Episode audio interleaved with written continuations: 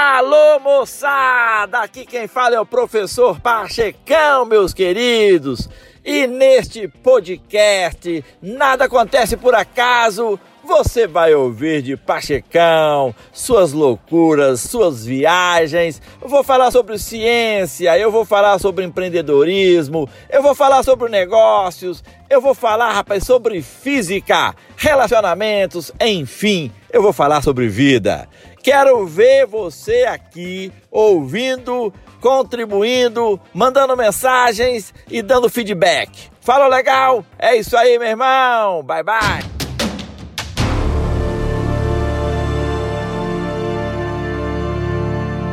Alô, meus queridos! Estamos juntos mais uma vez aqui do Nada Acontece por Acaso. Eu sei que muitas pessoas estão tristes e estão inconformadas com a situação em que estamos vivendo, e é bom sempre falar dessa situação, porque é o que temos, é o assunto do dia. Os pessimistas, meus queridos, e os inconformados em geral insistem em nos chamar a atenção para a decadência em que vivemos seguindo a filosofia de que qualquer época passada foi melhor que a atual. Criticam os jovens de hoje, lamentam a insegurança das ruas, a falta de ética, de caráter, de perspectiva, etc. Agem como se este mundo, rapaz, tivesse sido um paraíso em algum momento. Com essa atitude negativa, conseguem apenas reduzir as possibilidades de fazerem algo proveitoso. Quero lhes dizer que sou otimista porque no fundo os pessimistas são os preguiçosos. E tem mais. Nunca inveje o passado, meu irmãozinho. Nunca inveje o passado.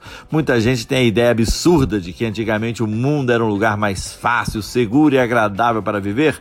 Qualquer pessoa que conheça rapaz, um pouco de história sabe que isso é um equívoco em todos os aspectos, seja na saúde, prosperidade, segurança. O mundo ocidental de hoje é privilegiado.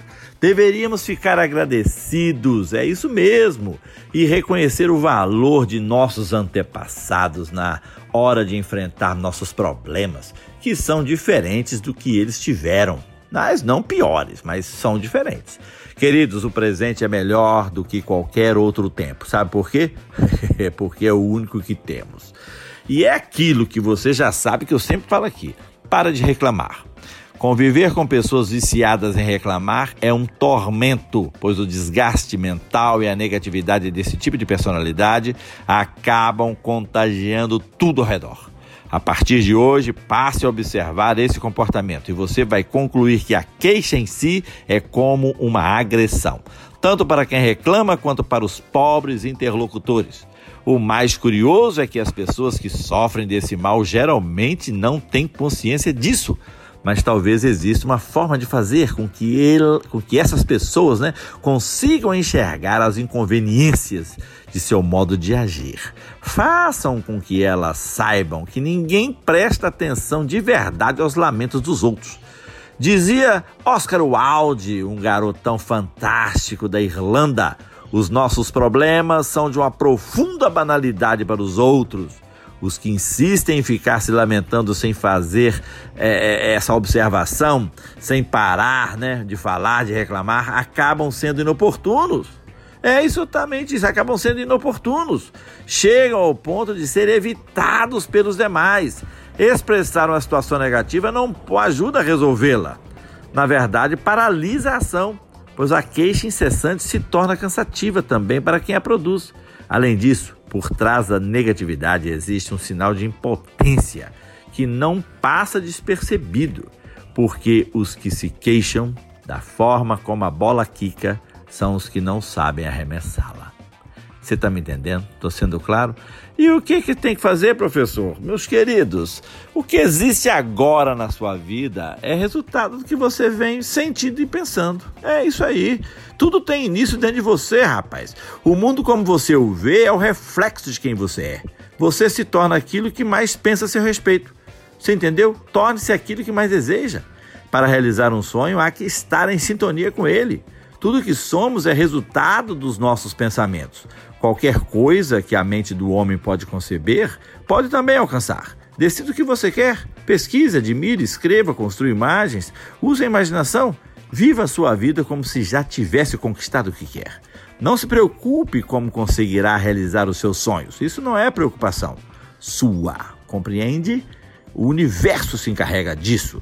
Saiba que nada na vida deve ser temido, apenas compreendido. Jamais diga que não pode, que não é capaz, porque aquele que acredita em sua capacidade e deseja de verdade, colocando em seu sonho a alma e o coração, conseguirá realizar. Pela física quântica, isso é realidade, isso é ciência. A física quântica diz que as moléculas alteram-se conforme o observador. É improvável que aquele que se sinta miserável enriqueça. Você entendeu? Aquele cara que sempre acha que ele é incapaz, ele nunca vai ganhar dinheiro, nunca vai enriquecer.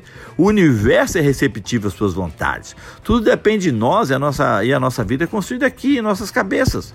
O ser humano é o determinante, é ele quem decide o que será, o que terá e o que fará. É, e quando Deus percebe que você não dá conta de realizar o que você quer, sabe o que ele faz? Ele move céus e terra para te ajudar a realizar os seus sonhos. Mas quando ele percebe que você pode, que você tem habilidade, capacidade, aí ele não move nem uma palha. Você viu só? É tudo contigo. Falou legal. Bye bye.